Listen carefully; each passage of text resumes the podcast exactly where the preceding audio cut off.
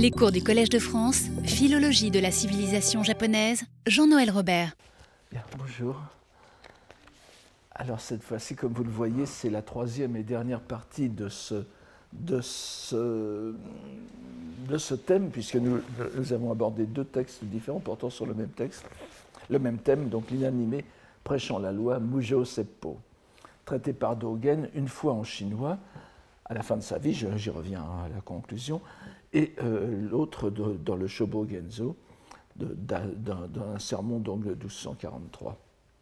Et nous nous sommes arrêtés à la fin du cours précédent sur la phrase de Dogen qui nous mettait en garde contre une, contre une, interprétation hâtive de, ce dogme, donc cette théorie, euh, qui nous semble a priori facilement définissable de l'inanimé. L'inanimé. Mujo, n'est-ce pas Nasake Naki. Oh, je ne, vais, pas, revenir sur, cette, sur, l'étymologie, je vous l'ai peut-être déjà dit, mais Mujo correspond à ce qu'on appelle la, nouvelle vague de vocabulaire bouddhique qui s'est implantée à partir du 7e siècle, à partir de Xuanzang, de Genjo, dans le même sens que euh, le sanskrit sattva, qui veut dire les êtres, et euh, que l'on traduit d'ordinaire euh, Jusho, c'est pas Zhongshan en chinois. La nouvelle école de Xuanzang et de ses disciples a jugé que le mot de Ujo, pour traduire Jusho, euh, donc les, êtres, était plus adapté pour traduire le, sanskrit sattva. malheureusement, si l'on peut dire, le, sanskrit, le, mot euh, Ujo, Nasake Arumono, les doués de sentiments, traduit en sanskrit pranin, qui veut dire ceux qui sont doués de souffle, Alors, vous, voyez, déjà dans le processus de traduction du, sanskrit en chinois, vous avez une, valeur ajoutée euh, qui, n'est pas euh, anodine. Le, D'abord, en sanskrit, sattva euh, ne, veut dire simplement les étangs, avec un T et pas avec un G. Les, et les pranines, c'est ceux qui, respirent. Donc, les, euh, si on avait connu le, mécanisme de la chlorophylle, on aurait mis aussi les, végétaux dans, le, dans, dans, le, dans, les pranines. et, euh, alors qu'en chinois, ça implique vraiment un sentiment. Donc, les, animaux sont aussi appelés ujo, n'est-ce pas? Mais comme je vous l'ai euh, déjà plusieurs fois signalé, je pense, il y a une sorte de tropisme anthropocentrique dans, le vocabulaire bouddhique chinois. Là où c'est beaucoup plus euh, neutre en sanskrit, les Chinois orientent plutôt vers l'humain. Vers Ujo, manifestement, c'est l'humain. Et euh, les animaux, disons les animaux développés à la rigueur, on, va voir d'ailleurs que ça fait problème du côté de, de, Dogen, alors que le, le Mujo, donc c'est ce qui n'est pas doué de souffle, l'inanimé. D'ailleurs, exactement comme N'oubliez pas que anima veut dire euh, le, souffle à l'origine, Donc les, ceux, qui sont comme les animaux, n'est-ce pas? Ceux qui sont doués de, souffle. Donc euh, Mujo applique beaucoup plus facilement les, catégories données par, par, Dogen. Et euh, justement, euh, Dogen, nous, dans le, passage que nous sommes en train de voir, il nous, prévient euh, que, croire reconnaître l'inanimé dans les plantes, les tuiles et les graviers, n'est-ce pas, euh, Somoku Wareki ou c'est faire preuve d'une science incomplète, Fuhengaku, vous en souvenez. Et il ajoute que ce dogme n'est nullement accessible à la réflexion du vulgaire profane. Vous voyez qu'il y a ici déjà tout de suite une prise de position contre le, le joshki, n'est-ce pas, le, les, attitudes mentales habituelles qui nous donnent l'impression qu'on qu'on sait d'emblée ce qu'est l'inanimé. Alors nous allons voir aujourd'hui comment il poursuit sa description du dogme de l'inanimé en y apportant des perspectives nouvelles pour l'intelligence de ce terme, puis comment il envisage la possibilité de la perception de l'inanimé et de sa prédication c'est un essai de définition qu'il n'y avait pas dans les extraits chinois qu'il nous avait donnés, comme vous, le rappelez. Nous verrons ensuite comment ce qu'il serait euh, simplificateur d'appeler la conclusion de ce sermon peut être rapporté à la cryptique dernière phrase que Dogen prononce dans son sermon chinois de Ehe Koroku, le, le, recueil étendu de Ehe, du Eheji. Et euh, Dogen lui-même, n'est-ce pas? Voyons donc tout d'abord en quoi le règne de l'inanimé, conçu comme le végétal et le minéral, voire le végétal, le minéral et le construit, n'oubliez pas qu'il y a aussi dans l'inanimé les murs, shoheki, et euh, dans d'autres listes plus longues que nous avons, nous avons aussi le, les, les, pays, n'est-ce pas Kokudo, la, le territoire, ce qu'on pourrait presque traduire par le Kokudo veut dire maintenant le territoire national, pas? C'est-à-dire donc les royaumes et les contrées Kokudo.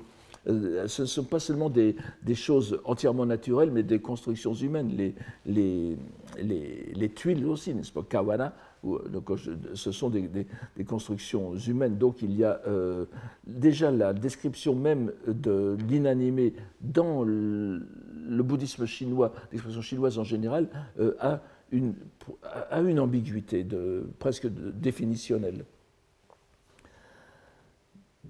Alors, euh, donc, voyons d'abord en quoi le règne de l'inanimé, conçu comme le végétal et le minéral, voire le végétal, le minéral et le construit, le, politique presque, n'est nullement accessible à la réflexion du vulgaire profane, comme le dit Dogen, Bonryo no hakaru tokoro ni arazu. Voici euh, comment Dogen développe cette idée. Pourquoi en est-il ainsi? C'est qu'il y a une immense, différence entre les arbres du plan des dieux et ceux du plan des hommes, et que ce qui pousse au royaume du centre et dans les contrées périphériques n'est pas identique. Tenjo Ningen Tenjo Kai et Ningen Kai, sous-entendu alors, Chugoku Henji. Comme vous voyez, je n'ai pas traduit euh, Chugoku par Chine, mais pas, et même pas par euh, Empire du Milieu, mais par Royaume du Centre. Et alors, donc, ce, et ce, ce, no, Oumonowa Hitoshi Karazu, n'est-ce pas? Donc, c'est Shui a dit euh, Shoujo Hitoshiki ni. Ce ne sont pas, ce ne sont pas des Shitoshikini. Ce ne sont pas des, choses égales entre elles. Nous voyons euh, ici l'extraordinaire faculté qu'a Dogen d'apporter à tous les dogmes familiers des clercs bouddhiques une amplification inattendue, en opérant un saut dans des dimensions que l'on n'avait pas songé à explorer avant lui. En étendant le champ du végétal et du minéral, mais euh, imitons-le et restons surtout dans le végétal. Comme vous voyez, il, emploie presque toujours des termes se rapportant à la végétation, somoku, junin, etc. On sait bien qu'il y a le minéral en plus, enfin le minéral au sens le plus large, comme je viens de vous le dire, mais pour les Japonais en particulier, lorsque l'on parle de ce dogme, c'est le végétal que l'on a euh, en tête, bien évidemment à cause des répercussions littéraires, poétiques de cela. Donc, en, étendant ce champ du végétal et, du minéral, il lui donne une telle immensité qu'il devient impossible de lui appliquer nos conceptions habituelles, de celles qui ont permis de parler de l'éveil de l'inanimé contemplé par les poètes dans la, nature familière, du Japon qui l'entoure, ou d'entendre la prédication de la loi dans le frêle chant de la fauvette Uguisu. Vous vous souvenez, de, nous avions vu il y a quelques années des poèmes où, en fin de compte, toute la nature chante psalmodie les, les, sutras bouddhiques, ce qui est la compréhension euh, immédiate de ce dogme pour les, Japonais. C'est-à-dire que les animaux et les plantes sont un peu dans le même camp de ce qui n'est pas l'humain et qui euh, répercute tout aussi, euh, clairement le, le, dharma que les, que les humains.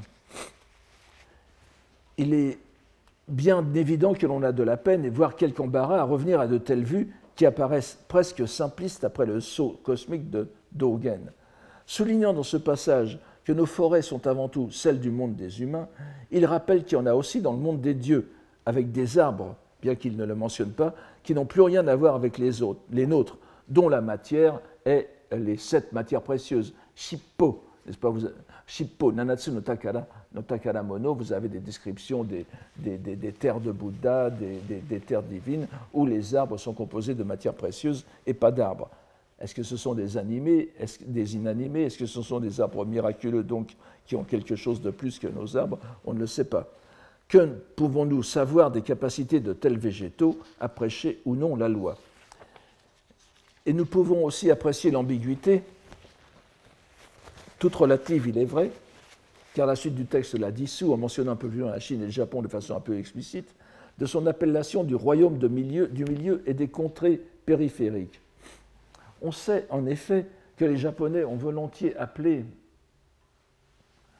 ont leur pays les îles qui constituent l'archipel des grains de millet au bord du monde. Sanzoku Henji, c'est un terme très employé dans la littérature classique, l'archipel japonais se concevant comme des grains dispersés à, bord du, monde connu. Pour ce qui est du royaume du centre, euh, Chumoku, parce qu'on est qui désigne l'Inde dans la cosmologie bouddhique traditionnelle et dans les textes bouddhiques, Chungoku, c'est l'Inde et pas la Chine. Il est bien évident que le terme peut aussi signifier le royaume du milieu, l'empire du milieu, c'est-à-dire la Chine. Ici, et vous allez voir qu'il y a une ambiguïté, mais on, peut en tout cas, par précaution, prendre cette expression, cette locution dans sa double dimension. L'une, la dimension haute, pas, qui correspond à peu près au monde au monde des dieux de tout à l'heure, les Tenjo, n'est-ce pas C'est-à-dire l'Inde et le monde qui entoure l'Inde, et l'autre basse ou restreinte, la Chine et le Japon. Mais c'est la dimension basse qui sera précisée un peu plus loin, comme vous le verrez. Bien entendu, on se gardera de voir en ces mots un quelconque souci d'ordre naturaliste. Dogen ne parle pas de, différentes espèces du monde végétal, si diverses entre elles qu'on ne saurait les englober d'une même dénomination pas plus qu'il ne parle des plantes carnivores, par exemple. Pour lui, le monde de l'Inde est différent du sien, tout simplement. Les phrases suivantes développent cette idée. Les plantes dans les océans et dans les montagnes sont toutes différentes entre elles.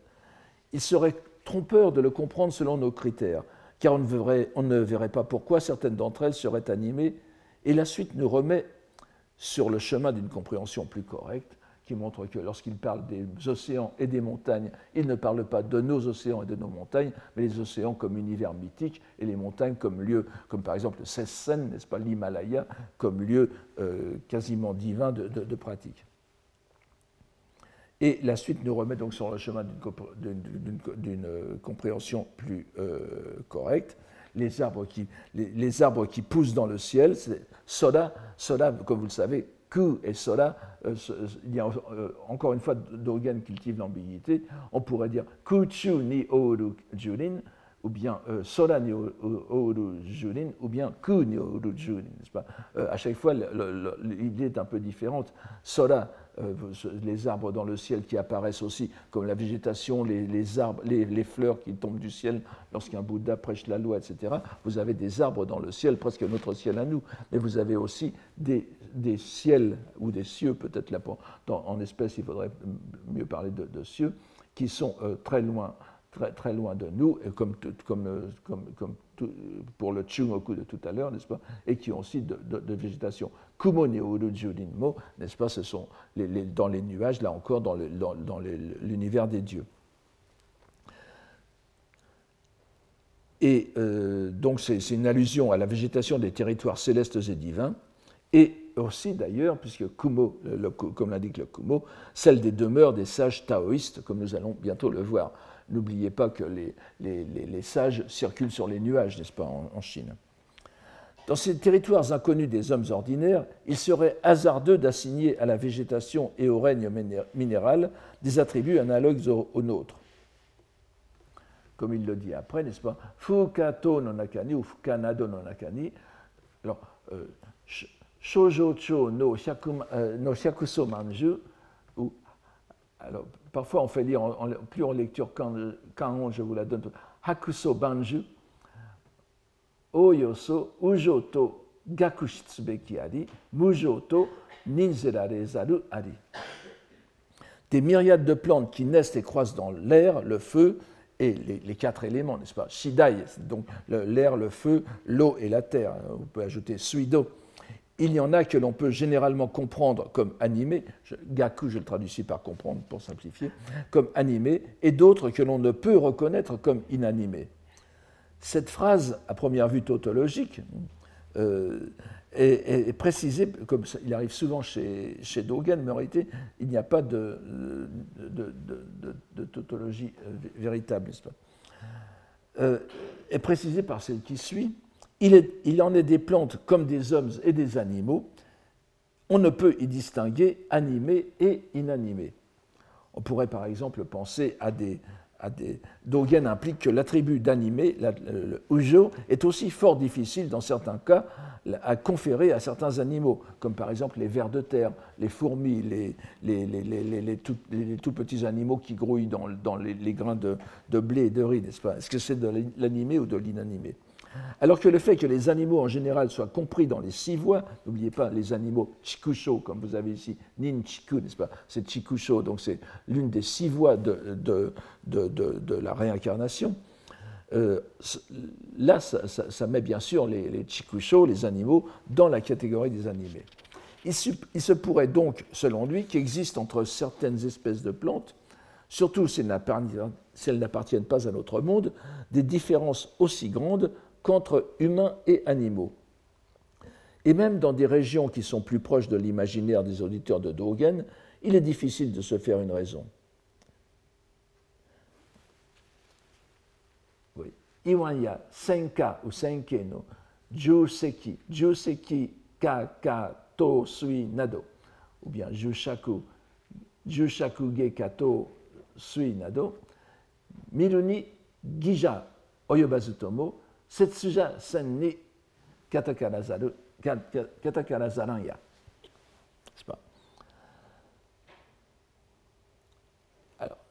D'autant plus, il en est d'autant plus ainsi pour les arbres et les pierres, les fleurs et les fruits, les sources chaudes et froides des demeures d'immortels, qui, à les voir, ne, suscitent aucun doute, mais qui sont impossibles à décrire, cette suja. Lorsqu'on les voit, ce sont, des, ce sont des, de l'inanimé, mais euh, est-ce qu'on peut vraiment les poser, les, leur attribuer, cette sujet, le qualificatif d'inanimé? On reconnaît ici dans le mot senka les demeures d'immortels, je ne sais pas si certains s'en souviennent, le titre de l'une des rubriques du Wakan Loeshu, des poèmes chinois et japonais euh, dignes d'être récités ou chantés, que nous avons étudié il y a deux ans un recueil euh, japonais du tout début du XIe siècle, donc 250 euh, ans avant, avant, Dogen, n'est-ce pas, dans lequel il y a cette euh, rubrique. Et je voulais, on n'aurait que l'embarras du choix pour trouver des, des choses qui correspondent, des, extraits qui correspondent à ce que veut nous dire Dogen ici, mais je vous invite à, regarder, à vous rappeler cette citation d'un poème de Wen Tingyun, n'est-ce pas, Ontein en, en, en, chinois, donc d'un contemporain de, de, de Pojuyi, n'est-ce pas, de Hakkyoi du 9e siècle. Et vous voyez, je, vous donne ici le texte chinois avec la transcription en kundoku, et je vous rappelle la traduction. Au fond des montagnes, je cueille les pousses de fougères sans que les nuages ne me fuient. Et vous voyez encore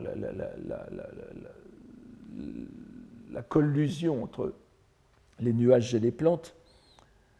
Dans mon antre, dans mon antre, n'est-ce pas, dans, mon antre d'immortel, c'est un, ermite qui parle, j'ai planté un arbre qu'une grue a découvert en premier. Une grue, euh, l'oiseau, n'est-ce pas Et euh, ce qui montre l'imbrication des nuages, des plantes et des animaux avec en plus la mention des arbres dans une grotte.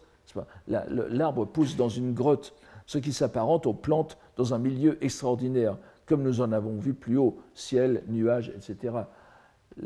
comme c'est un immortel, sa grotte n'est pas un endroit euh, terrestre. C'est peut-être une grotte qui est à, l'extrême ouest de l'Himalaya, dans, le, dans les monts Kunlun, n'est-ce pas? Ou bien dans d'autres territoires taoïstes chinois qui sont en dehors du monde. Sans même aller jusqu'à l'univers bouddhique, donc, mais en restant dans l'ordre du taoïsme, le décor miraculeux, miraculeux, le milieu de vie fantastique des immortels, des sannins, défie tout aussi bien nos catégories. Et la dernière phrase, la dernière phrase de ce développement résume sa mise en garde. No somoku ishu no somoku kanshu shite. Alors, là on peut dire Mambo, jinkai tomo kaku no gotoku arubeshi to gigi shoryo suru koto nakane. N'allez donc pas conclure hâtivement pour avoir à peine vu les plantes du seul royaume divin, je reviens là-dessus dans un instant, et pour être familier des plantes du seul Japon, qu'il en va de même de celles de l'infinité des autres mondes. Shinshu, le roi, euh, Shinshu Ikkoku, le, seul empire, le seul empire de Shu, du, continent, si vous voulez ici, divin, c'est la Chine. Tout à l'heure, Tsumoku ne voulait pas dire Chine, eh bien, euh, ici, un autre nom que celui courant de la Chine signifie la Chine. Il y a. Euh, donc, je pense que Dogen fait exprès ici de, de, désarçonner un peu le lecteur, mais enfin, si on est habitué au texte bouddhique, ce n'est pas si surprenant. Chumoku, ça n'est pas la Chine, alors que Shinshu, c'est euh, la, la, Chine et le Japon. Vous voyez qu'il met ici la Chine et le Japon dans le même sac. C'est assez intéressant. Tout, à l'heure, nous avions Chumoku Henji, ou Henshi, les, les, territoires périphériques, mais ici, Shinshu Nihon. Et seul le Japon est appelé euh, par son nom, pour ceux qui euh, alors, on pourrait, gloser assez longtemps là-dessus, je, ne vais pas le faire, sur l'emploi de, la désignation de Dogen pour, la Chine, mais vous voyez qu'il y a Chine, Kami, Kami no Kuni, hein, n'est-ce pas? Euh, Kami no Kuni, normalement, c'est le Japon. Hein. Et euh, on peut se demander s'il n'y a pas ici une allusion cachée à l'idée euh, du, du, Honji Suijaku, n'est-ce pas Les bases, les bases euh, originelles, les bases foncières et les traces descendues, c'est-à-dire, alors Honji, ça serait, ça serait le, le Chumoku, c'est-à-dire non pas la Chine, mais l'Inde, et Suijaku, Chine et Japon ensemble, dans des euh, dimensions plutôt inférieures du monde. Il y a, en tout cas, il y a ici une nette un net désir de mettre le Japon et la Chine sur le même plan. Ce qui, ce qui, ce qui rend trompeur la, traduction de Chunoku Henji de tout à l'heure par la Chine et le, royaume périphérique qui est le Japon. Bien sûr, il y a une ambiguïté, comme vous l'avez vu, Dogen adore cela. C'est à peu près aussi loin euh, qu'ira euh, ici Dogen dans sa définition de l'inanimé. Nous ne sommes pas certains de l'avoir suivi pleinement, mais une chose semble assurée, c'est qu'il s'agit de quelque chose d'analogue au totalitaire, alitaire des scolastiques latins. La définition que nous pensions en avoir, nous et la plupart des bouddhistes japonais, y compris et surtout les poètes d'ailleurs, qui ont chanté de façon si ingénieuse le Mujo Seppo, la prédication de la loi par l'inanimé, vous vous souvenez des poèmes de Jien, ne convient pas du tout à Dogen. Et nous voyons aussi qu'il récuse jusqu'à la distinction entre ujo et mujo, entre animé et inanimé. Nous ne dirons certes pas qu'il s'agit d'une révolution.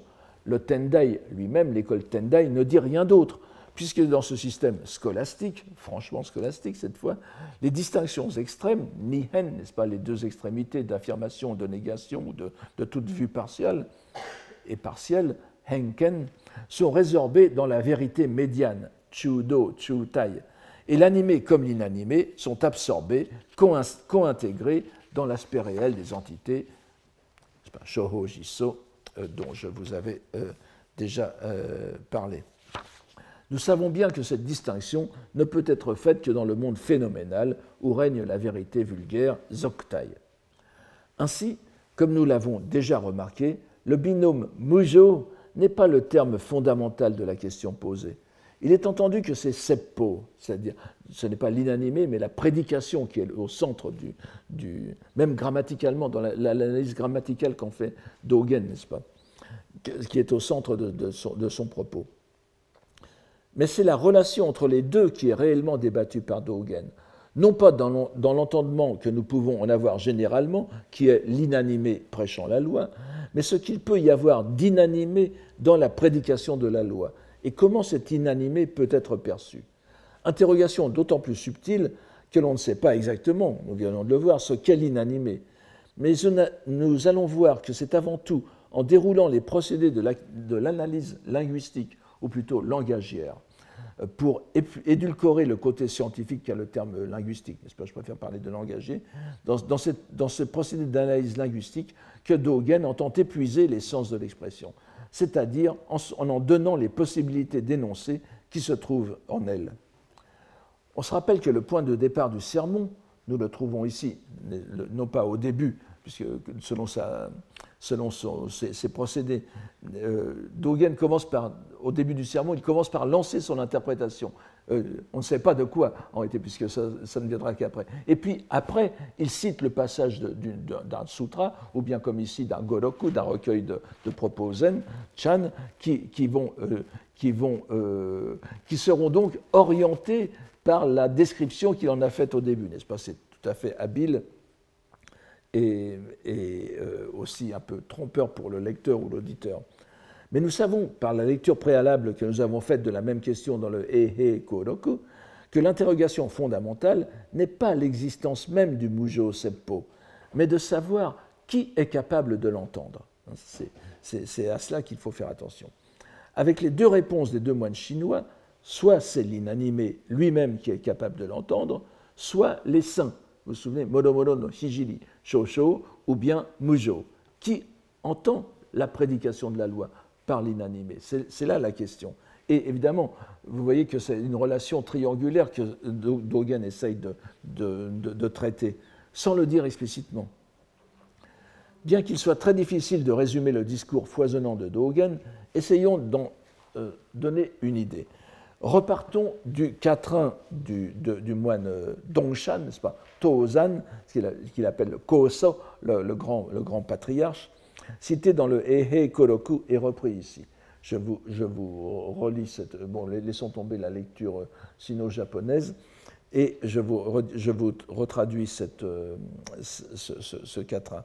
Ô merveille, ô étrangeté, le caractère inconcevable de la prédication de l'inanimé si on l'écoute avec l'oreille, on ne pourra en définitive le comprendre, ou on ne pourra jamais le comprendre. Et egatashi, ou nanui, ou nan-e, c'est un terme qu'on va voir tout à l'heure.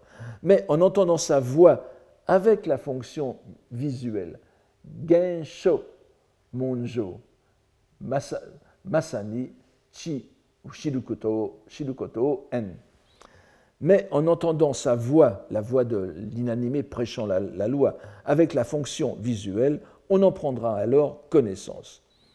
Dogen, on en prendra alors et seulement, n'est-ce pas, ce Massani ici. Dogen va, à partir de ce quatrain, essayer de montrer en quoi le Mujo Seppo inconcevable est inconcevable, puis comment on peut le percevoir en perception paradoxale.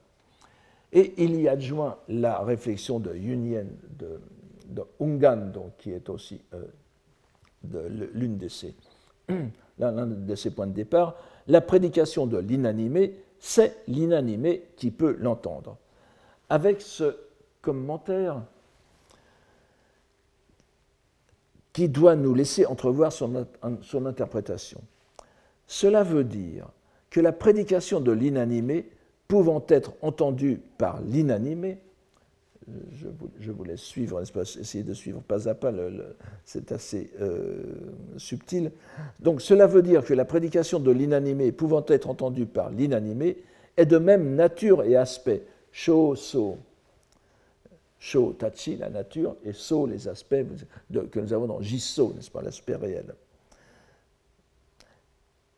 Et n'oubliez pas que nous avons, euh, toujours ces abréviations cache des choses plus, plus solides, enfin plus, plus, plus fortes. Derrière Sho, ici nous avons Busho ou Honjo, n'est-ce pas? La, la, nature de Bouddha ou bien la nature foncière. Derrière So, nous avons Jiso, l'aspect réel. Nous le savons parce que nous voyons tout de suite après que ça va euh, concerner les Bouddhas eux-mêmes. Donc cela veut dire que la prédication de l'inanimé pouvant être entendue par l'inanimé est de même nature et aspect que la prédication des Bouddhas, Shobutsu Seppo, pouvant être entendue par les Bouddhas. Vous voyez le parallèle tout à fait euh, euh, grammatical que, fait Dogen. Il juxtapose deux sentences avec des euh, sujets différents qui sont mis l'un pour l'autre. Une assemblée qui va écouter la prédication qui va écouter la prédication de l'inanimé, qu'elle puisse être animée ou inanimée, qu'elle puisse être de profane ou de saint, doit être de l'inanimé. C'est-à-dire, quel que soit le statut de l'Assemblée, écoutant la, prédication du Dharma, de la loi de Bouddha, elle devient mujo narubeshi, elle devient inanimée. Elle est, elle relève de l'inanimé. Ce ne peut être que ça, beshi. Il résout donc la difficulté en superposant deux propositions, la première peu compréhensible, la seconde l'étant beaucoup plus. Et si nous nous fions à ce parallélisme, c'est ici l'animé qui correspond au profane, l'inanimé au saint, en parfaite contradiction avec ce que nous croyons aller de soi, à savoir que c'est l'animé ujo qui est primordial. À vrai dire, Dogen nous montre sans doute ce qu'il a en tête en précisant juste après la déclaration de Hungan, qu'il s'agit de la transmission correcte de la loi, de la lignée Chan, Kechimyaku o Shoden Shite. Et surtout qu'il doit être. Je, donc, euh, je, vous l'ai déjà dit, mais là aussi, il faut, je, suis obligé de simplifier ce sermon. Et, il faut, euh, et, nous n'avons pas suffisamment de temps, mais je vous l'ai déjà dit, il faut savoir, il faut l'avoir toujours en tête. Dogen prêche, et il prêche pour sa paroisse, comme on pourrait dire. Il prêche en tant que moine du Soto. Et constamment, en filigrane, et puis avec des, retours à la surface, nous avons son souci de la transmission correcte de l'enseignement de du Chan euh, Soto, n'est-ce pas, chinois. Le Shoden, la transmission correcte. Kechimyaku, la, la, lignée, la lignée de sang, littéralement, c'est-à-dire la lignée, la lignée euh, légitimée par la transmission directe de maître à maître. C'est ça qui est toujours derrière. Et ce que nous pensons être un problème quasiment métaphysique est pour, pour Dogen un problème de légitimité. Le seppo, la, la prédication de la loi, c'est ce qu'il fait, lui. Euh, et euh, quel, est, alors le statut d'un prédicateur comme lui, même un grand maître, par rapport à l'inanimé? Et quel, inanimé? Vous allez voir qu'il y aura une réponse à cela si on entend. Et la réponse est dans le Hehe Koroku, vous vous en souvenez certainement, mais vous n'avez peut-être pas fait attention à ce, qu'il disait de cette façon-là. La réponse est dedans. Mais si, il, faut, vraiment euh, voir que Dogen travaille en deux, voire trois dimensions et, ici, il nous redonne bien, il nous redonne bien euh, son, euh, son, son souci, l'un de ses soucis majeurs, c'est Kechimyaku au Shodenshite, la transmission correcte de la lignée, de la lignée légitime, de la lignée sanguine, si l'on peut dire, euh, qu'est le, le, Chan. Et surtout, et là encore, une autre préoccupation souterraine de, de, Dogen que nous devons avoir toujours en tête, c'est elle doit être méditée et pratiquée, sangaku, vous vous souvenez de ce terme, en tant que renoncement au corps et à l'esprit. Vous allez me dire encore, n'est-ce pas, c'est Shinjin Datsudaku. Vous vous souvenez que c'est la phrase, la phrase attribuée à son maître chinois, Nyojo, Jujin, euh, qui est amené Dogen au Satori, à l'entendement, à l'intelligence. Et euh, Là aussi, ça revient constamment. On la, revoit, de loin en loin dans ce sermon, comme on la revoit dans pratiquement tous ces sermons. C'est le dépouillement, la chute, n'est-ce pas, comme le couvercle, le, fond, le fond d'un vase. Le Datsudaku doit être compris comme un vase dont le fond serait retiré, et voilà, tout, tout, s'écroule, n'est-ce pas Et donc, le corps et l'esprit, Shinjin, Mito Kokoro, Datsudaku, euh, Nuge, Nugeotsu, tombent. Donc c'est là-dedans, c'est dans ce cadre qu'il faut comprendre cette, histoire.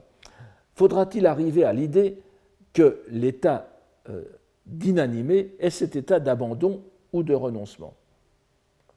Nous ne serons évidemment pas surpris de retrouver au détour du chemin cette citation du maître, ou pseudo-citation, euh, je ne reviens pas sur, sur la discussion que nous avons eue tout au début, qui est à la base de son entendement.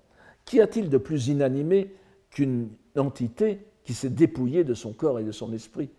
Il faut, il faut mettre cette idée de Mujo avec l'idée de Shinjin Datsuraku. Alors là, on obtient quelque chose de tout à fait différent. On n'est plus dans les plantes et les, tuiles, n'est-ce pas? L'intrusion de cette autocitation, qui pour Dogen n'est pas une autocitation, mais pour nous, pour moi en tout cas elle l'est, nous donne bien sûr une indication décisive. La prédication de l'animé n'est pas comme la prédication de l'inanimé, nous a dit plutôt Dogen, avant de se lancer dans la tentative de définition que nous avons vue au cours précédent. La, prédication de l'animé n'est pas comme la prédication de l'inanimé. Et l'animé, ça ne veut pas dire Bouddha ici, c'est l'inanimé, comme vous le voyez, qui signifie la prédication de Bouddha. C'est un renversement complet de notre vue euh, courante de cette idée. Nous voyons alors se vérifier la supposition d'une lecture tacitement faite en kundoku, c'est-à-dire une lecture, une lecture explicative en japonais. N'oubliez pas que tout texte chinois est articulé, oralisé en japonais. Et c'est ce qui est derrière la façon de euh, Dogen de comprendre ce texte chinois. Et donc, cette, ce Mujo Seppo était articulé en Mujo Naru Seppo, la prédication qui est faite par l'inanimé, c'est-à-dire au-delà de l'animé. N'oubliez pas, le mu est ici un mu transcendantal. L'animé étant le shinjin, mi tokokoro, le corps et l'esprit, l'inanimé est l'état de shinjin datsudaku, de, dépouillement du corps et de l'esprit. Et si nous restons dans le parallélisme ce qui s'est tout à l'heure par Dogen, nous comprenons mieux la façon dont il développe son propos. Les saints qui sont mentionnés dans la réplique du, précepteur du royaume, pas, du, Kokushi Etsu, je, vous vous souvenez de, notre discussion, dans, la réplique qui était Les saints sont capables de l'entendre, n'est-ce pas Shoujo, on peut lire Temon ou Tebun, n'est-ce pas euh, Shoujo Tokubun, Tokumun, on dirait en, bon, en, bon, japonais bouddhique, Shoujo Tokumun, mais dans la lecture ici, ce sera Tebun ou témon parfois. Les saints qui sont mentionnés donc dans la réplique du précepteur du royaume, consistant à dire les saints sont capables de l'entendre, c'est-à-dire l'objet étant la prédication de l'inanimé, ne peuvent être que l'inanimé lui-même. Les saints sont l'inanimé. Vous voyez, Shoujo, euh, wa Mujo Narubeshi. L'inanimé qui est mentionné dans la réponse de Ungan de Yunyen, l'inanimé est capable de l'entendre, ne peut être que les saints eux-mêmes. Shoujo. Vous voyez que vous vous souvenez que j'avais présenté la notice de Ehe Koroku comme une sorte de mise en, débat, en disputation, opérée par Dogen sur ces deux réponses des deux maîtres, n'est-ce pas? L'un disant que seul l'inanimé est capable d'entendre la prédication de l'inanimé, l'autre étant que seuls les Bouddhas, les saints, peuvent l'entendre. Et ici, vous voyez, Dogen met les deux ensemble. L'inanimé, c'est les saints, et les saints sont l'inanimé. Il y a ici donc parfaite superposition des deux propositions que nous avons vues tout à l'heure, les Bouddhas et l'inanimé. Pouvons-nous dire que nous sommes surpris d'un tel développement qui paraît à première vue une sorte de saut imprévisible et étonnant de Dogen dans le paradoxe? Que l'inanimé, qui nous semble le plus loin possible de ce que l'on peut imaginer de l'identité, de l'entité d'un Bouddha, ne soit autre que le Bouddha prêchant. Et n'oubliez pas qu'un Bouddha, un Nyorai, un, ainsi venu, un Tathagata, c'est un, un, éveillé qui prêche la loi. Et pourtant, quel moine, peu ou prou versé dans la scolastique du Tendai, pourrait-il s'étonner de cet apparent paradoxe?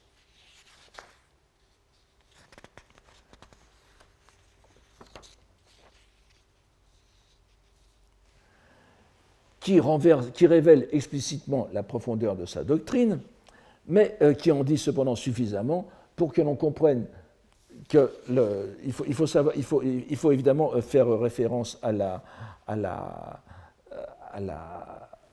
à la, théorie selon laquelle, je, vous, le, redis, n'est-ce pas? La, théorie, euh, vous vous souvenez des, des, deux, des deux rétributions, les rétributions directes et indirectes, et lorsque le, qui est développé dans le scalpel de diamant, les rétributions indirectes, c'est le monde dans lequel nous vivons. Pour faire rapide, c'est l'inanimé.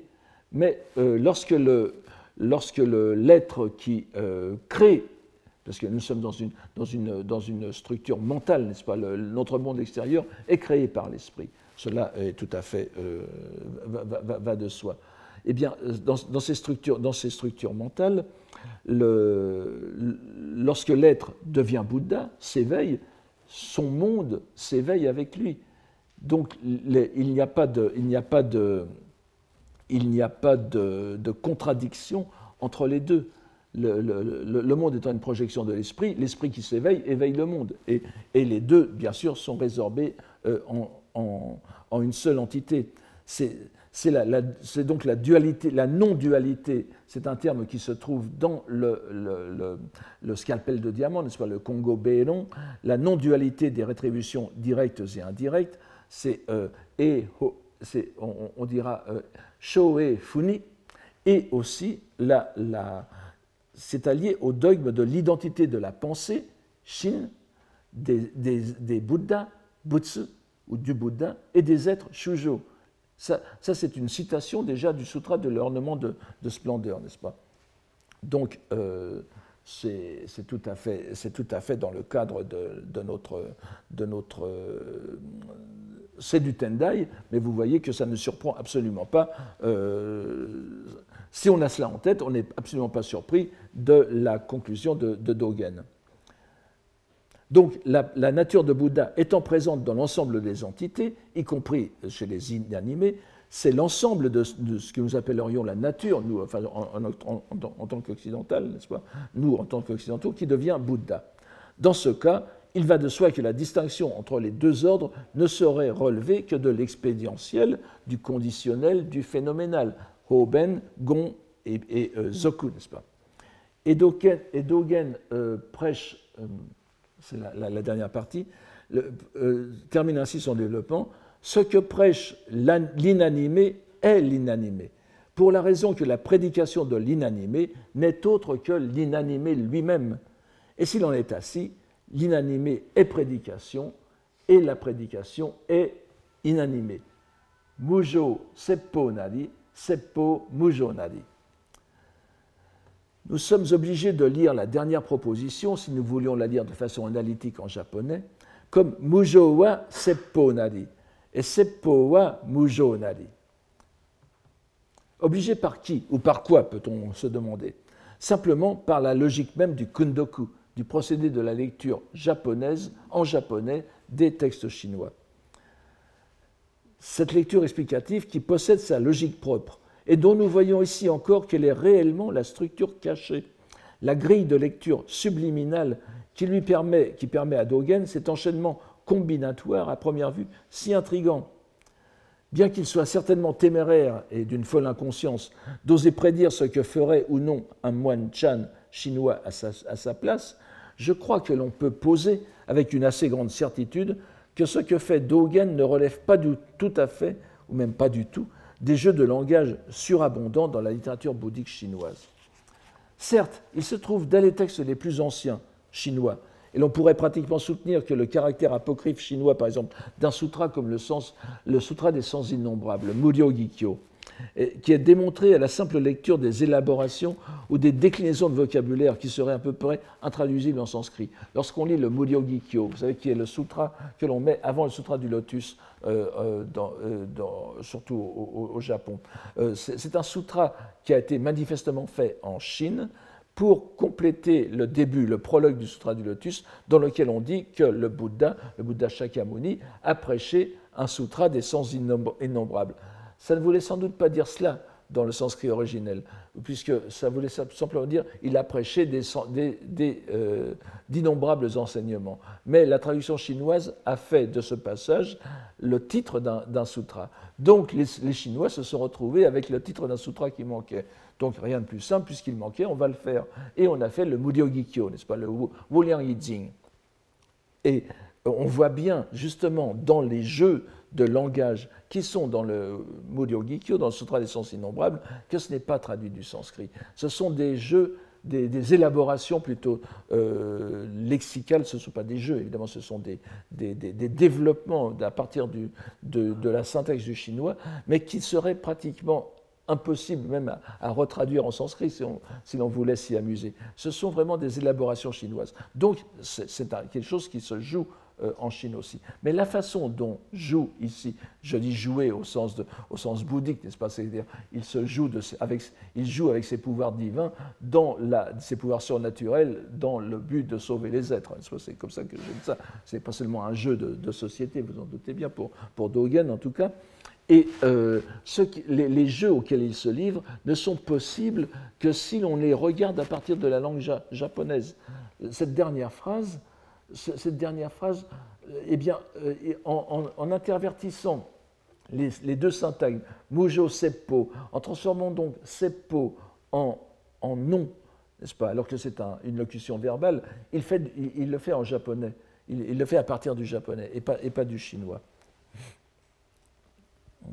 Donc c'est euh, la caractéristique donc, de la combinaison dogénienne, elle indique qu'elle repose sur le kundoku, et précisément qu'elle se fonde non sur les jeux lexicaux, mais sur les possibilités grammaticales de la langue, chinoise, de la langue japonaise et non de la langue chinoise.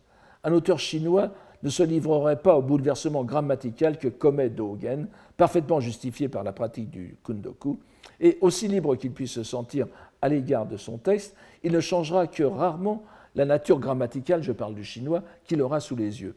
Ce qui joue le rôle d'un substantif sujet restera substantif sujet chez un chinois.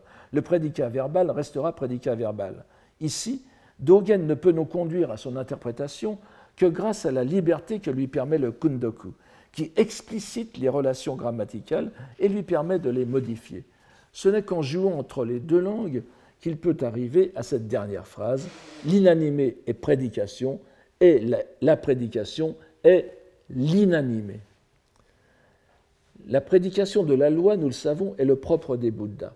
En transformant le syntagme, verbal seppo en substantif et en inversant la, locution de quatre caractères selon la logique du kundoku, Dogen ne fait guère autre chose que réaliser ici ce qui s'était déjà dit dans le Sutra de l'ornement de splendeur, repris dans le scalpel de diamant, sur l'unité fondamentale entre la pensée, le Bouddha et les êtres, passé au crible de la non-dualité des deux rétributions. Cette prise de conscience est d'objet d'admiration pour lui-même et ses auditeurs. Et en reprenant la, strophe de Dongshan de tout à l'heure, ô merveille, ô étrangeté, le caractère inconcevable de la prédication de l'inanimé, il développe en ces termes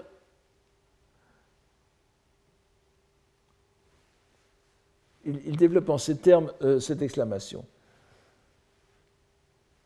S'il en est ainsi, l'inanimé comme euh, la prédication de l'inanimé, Mujo, Oyobi, Mujo, Seppo, il en fait quasiment des synonymes, sont l'un et l'autre inconcevables.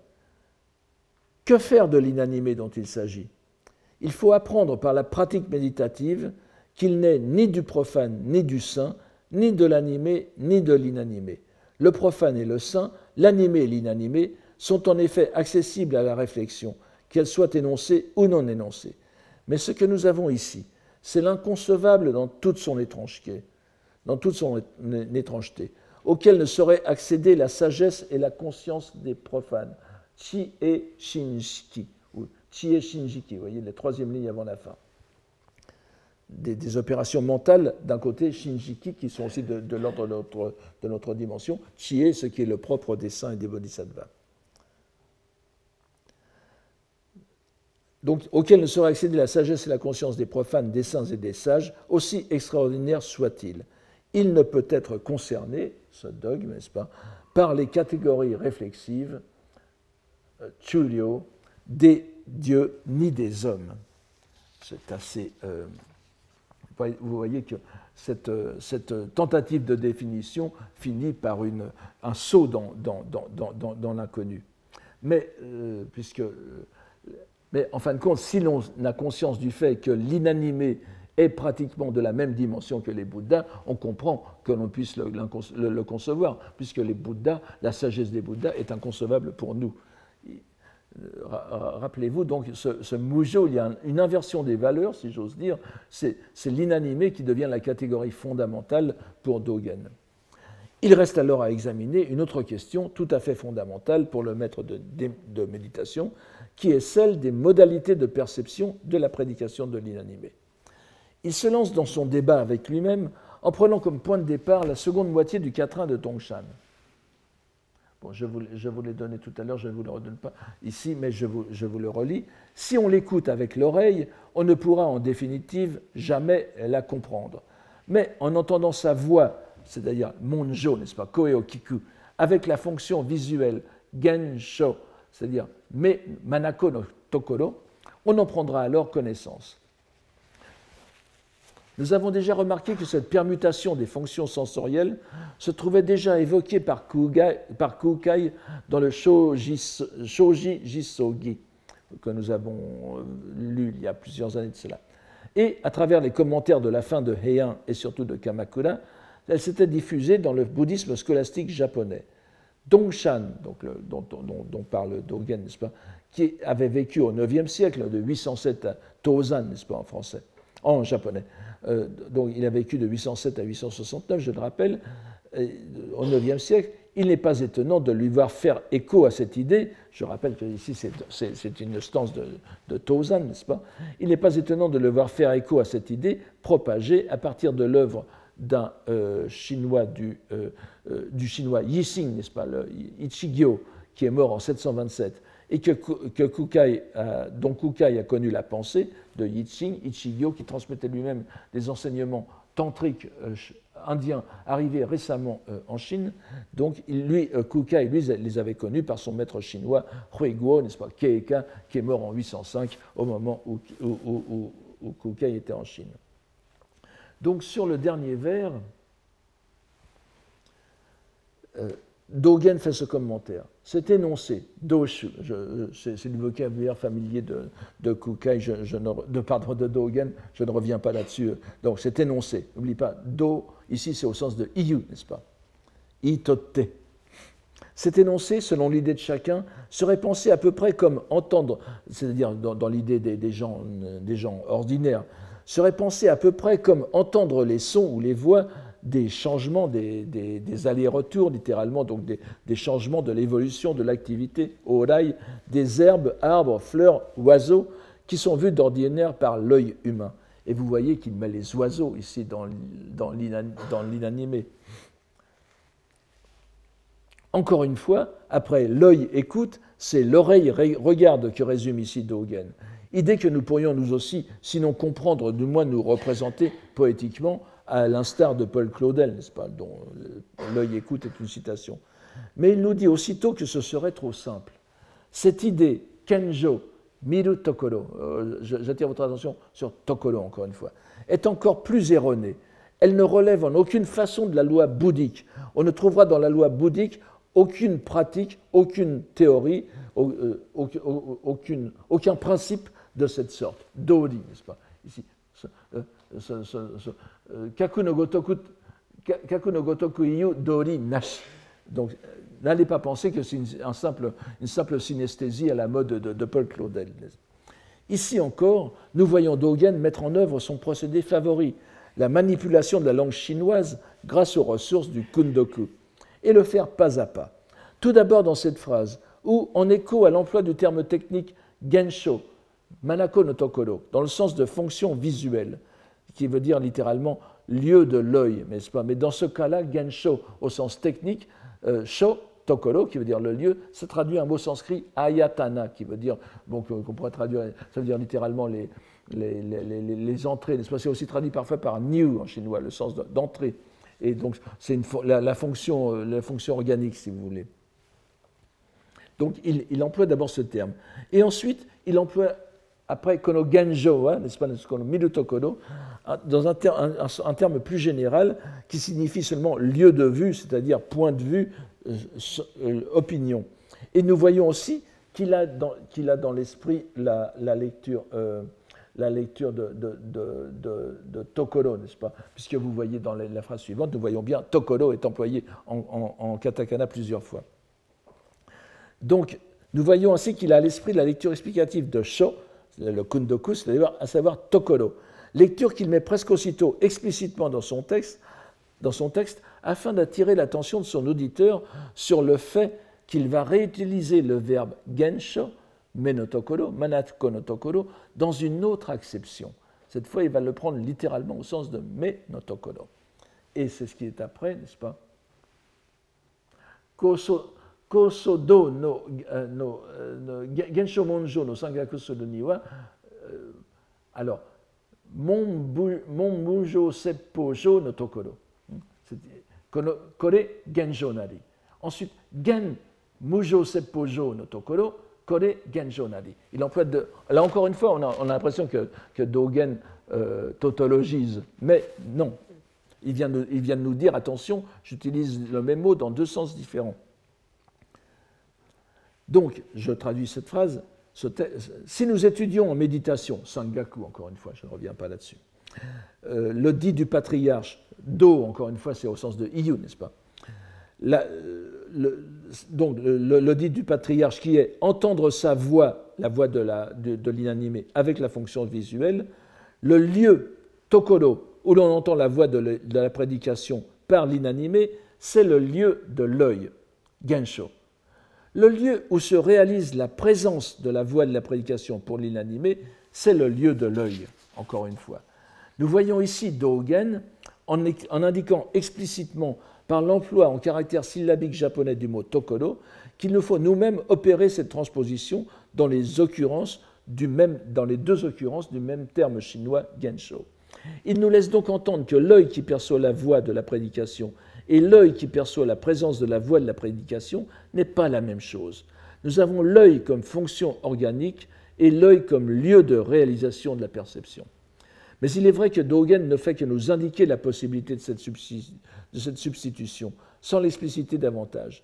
Le commentaire qu'il fait ensuite, plutôt que de nous éclairer, s'attache encore une fois à la manière de Nagarjuna à nous empêcher de sombrer dans des amalgames trop faciles. Parce que l'audition des voix par la fonction visuelle ne saurait être égale à l'audition des voix par la fonction auditive, l'audition des voix par le lieu de l'œil n'est pas égale à l'audition des voix par le lieu de l'ouïe. Il ne faut pas comprendre qu'il y a l'organe auditif dans la fonction visuelle. Il ne faut pas comprendre que l'œil est l'ouïe. Il ne faut pas comprendre que les voix ou les sons apparaissent, se présentisent dans l'œil. Il empêche ainsi toute identification hâtive. Mais nous voyons que si nous distinguons, si nous ne distinguons pas dans la traduction les deux sens possibles de Gensho explicités auparavant par Dogen, il nous faut encore nous résigner à ne trouver qu'une tautologie dans la première phrase, ce qui est démenti par la dernière. Vous voyez qu'il nie les trois il nie les trois possibilités d'intelligence, d'entendement que nous avons de cette idée sur l'œil écoute. Les, trois dernières, les trois dernières phrases sont trois, sont trois négations qui, nous, qui brisent tout chemin rationnel. Nous ne pouvons entrer dans la partie suivante du, sermon, qui nous entraînerait trop loin, et que nous verrons dans le cadre du séminaire de l'école pratique des hautes études, je redirai un mot tout à l'heure. Il nous faut aussi avoir présent à l'esprit que l'œil dont il est question ne peut aussi qu'évoquer le terme fondamental pour tout l'ouvrage, celui d'œil de la loi correcte, shobogen, shobo no manako, sans que la relation soit davantage explicitée par, par, Dogen. Mais bien sûr, nous avons, nous Hogen, c'est l'œil de la loi qui est aussi derrière tout cela. Mais il faut certainement la trouver en filigrane dans les lignes qui viennent conclure le passage complexe sur l'universalité de l'œil du regard. Je, suis obligé de, de, ne pas entrer dans ce, dans ce, passage qui est trop, ce serait trop difficile ici à, résumer. Euh, nous le verrons en détail au séminaire, je le lisais. Lisons donc ces lignes. La proposition principale dans ce dit de notre, de notre patriarche vous pourriez lire ici, non pas shushi, mais soshi, c'est le sens logique, hein, c'est un, terme de logique, la proposition, la, proposition la thèse à démontrer. La proposition principale dans ce dit de notre patriarche est que la fonction auditive est dans l'incapacité de comprendre la prédication de la loi par l'inanimé. C'est la fonction visuelle qui entend sa voix. Plus encore, c'est la fonction corporelle dans son ensemble. Tsushin sho, tsushin mi tokoro et vous voyez encore l'ambiguïté des deux, Plus encore, c'est la fonction corporelle dans son ensemble qui entend sa voix. C'est la fonction du corps universel, Henshin Sho, ou le lieu du corps universel qui entend sa voix. Quand bien même on n'aurait pas la compréhension synthétique, un terme que l'on trouve aussi dans le Tendai, Tai-Kyu, c'est comprendre en substance, c'est comprendre dans l'intégralité du corps, différent de chaque euh, la, compréhension analytique, la compréhension qui découpe. Taille, c'est la compréhension globale synthétique. Quand bien même on n'aurait pas la compréhension synthétique de l'audition de la voix par la fonction visuelle, on peut accéder à la compréhension synthétique de l'idée selon laquelle la prédication de, la l'inanimé, c'est l'inanimé qui peut la comprendre. Jusqu'ici, ça va. Datsuraku Subeshi. Il faut s'en dépouiller. Merveilleuse conclusion qui est bien dans le mode nagarjunien de Dogen. Alors que nous pensions avoir accédé à une certaine compréhension du dogme du Mujo Seppo, le maître vient rappeler encore une fois sa formule salvatrice, Shinjin Datsuraku, qui exige le dépouillement des deux supports de la perception de la prédication qui ont été exposés. L'esprit, hein, puisque les fonctions sensorielles, rokusho, n'est-ce pas, mutsu no tokoro, sont incluses dans l'esprit conscience, shinjiki, vous avez vu tout à l'heure, il avait utilisé chie shinjiki, la sagesse et la conscience, terme utilisé par Dogen donc dans ce sermon, et le corps, l'autre c'est le mi, n'est-ce pas, dont on on vient de voir Tsushinsho, Henshinsho, que c'est l'ultime lieu de perception de la prédication de l'inanimé. Nous avions bien Shin, Mi et Kokoro, et là, Shinjin, Datsuraku Subeshi. Nous avons ainsi fort brièvement survolé ce riche, ce foisonnant sermon de Dogen sur un thème dérivé directement d'un dogme de la scolastique du Tendai, qui est la nature du Bouddha dans l'inanimé, et son corollaire dogmatique, la possibilité pour le végétal et le minéral d'accéder à l'état de Bouddha. La conséquence de ces dogmes est donc la possibilité pour l'inanimé de prêcher la loi bouddhique, idée qui est une riche fortune littéraire, dans la poésie notamment, et que l'on voit illustrée entre autres par le contemporain aîné de Dogen, Jien. Mais Dogen s'est évertué ici à démanteler l'intelligence que l'on pourrait avoir de ce dogme et les affirmations trompeuses que l'on pourrait faire à son sujet. La notion même de prédication, qui est le substrat de la question, est remise en cause, puisqu'elle n'est pas l'objet de l'audition, mais d'une sorte de vision transcendante qui la met au-delà de notre perception ordinaire. Dans sa rhétorique combinatoire, Dogen remet en cause la notion même d'inanimé, de façon si systématique qu'il finit parfois par rencontrer, volontairement ou non, certains dogmes du Tendai. Nous pouvons bien sûr penser à la non-discrimination entre animé et inanimé, qui est aussi acceptée dans la dogmatique de l'école, cela va sans dire. Nous voyons aussi Dogen rencontrer des, thèmes qui semblent propager bien au-delà de son propre cercle dans le Japon de son époque. Ainsi, lorsqu'il suggérait tout à l'heure que les plantes qui poussent dans les demeures des immortels sont impossibles à décrire en termes d'animé ou d'inanimé, et donc qu'elles peuvent l'être comme animées. On ne peut s'empêcher de penser au singulier épisode du Senju Show, vous savez, les extraits d'un florilège, que nous avons lu il y a deux ans, où la description des plantes qui entouraient un ermite de la terre pure laissait penser qu'elles aussi avaient accédé à la renaissance en terre pure. Les plantes étaient renées dans la terre pure du Bouddha Amida. Ce serait ici un nouvel indice de l'insertion plus grande qu'on ne le pense généralement de Dogen dans des représentations du bouddhisme japonais de son époque, jusque dans des dimensions que l'on pourrait juger populaires, ou en tout cas littéraires.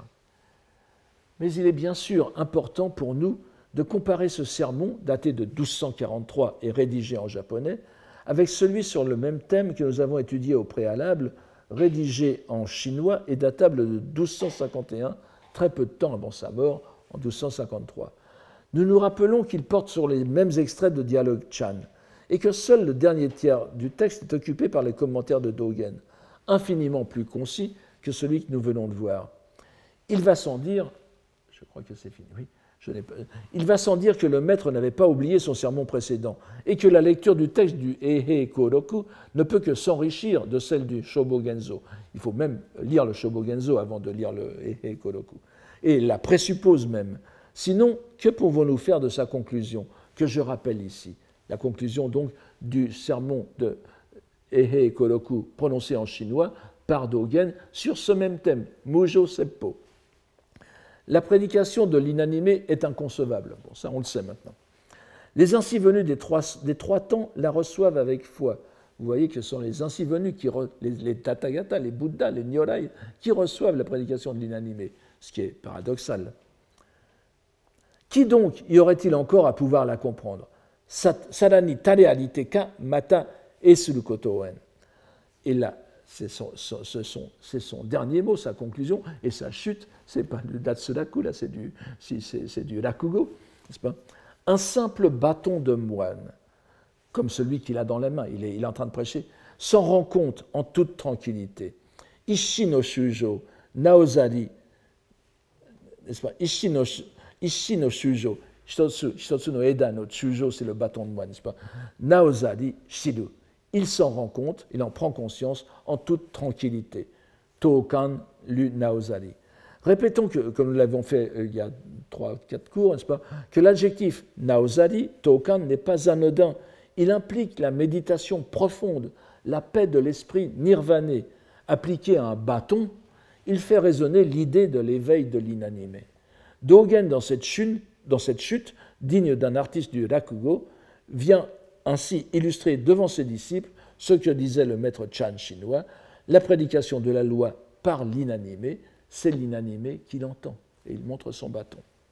Nous voyons que pour arriver à cette conclusion en chinois, Dogen est passé par un long développement en japonais, au cours duquel il a examiné sous toutes ses coutures les possibilités d'interprétation du dogme, qu'il a traité certes dans l'esprit du Chan, mais avec des outils exégétiques hérités directement du Tendai, et de ses procédés scolastiques, fondés sur les infinies possibilités herméneutiques que donne le procédé de la lecture explicative, le kundoku.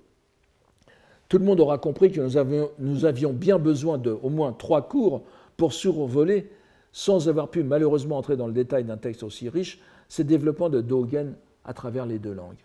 Nous verrons au prochain cours comment il a exprimé sa pratique religieuse au moyen de la poésie chinoise, pour aborder dans l'avant-dernier cours ces poèmes japonais, ces waka. Et je vous remercie pour votre attention euh, aujourd'hui. Je, voulais rappeler que je poursuis le séminaire à l'école pratique des hautes études, c'est 54 boulevard Raspail, euh, c'est au sous-sol, c'est un peu difficile à trouver, mais euh, c'est à partir de 4 heures, donc comme c'est le même horaire que le séminaire du Collège de France, et nous continuons la lecture détaillé du texte japonais du Mujo Seppo. Il faut bien sûr connaître le japonais euh, classique pour, pour, y assister. Voilà, merci beaucoup. Retrouvez tous les contenus du Collège de France sur www.colège-2-france.fr.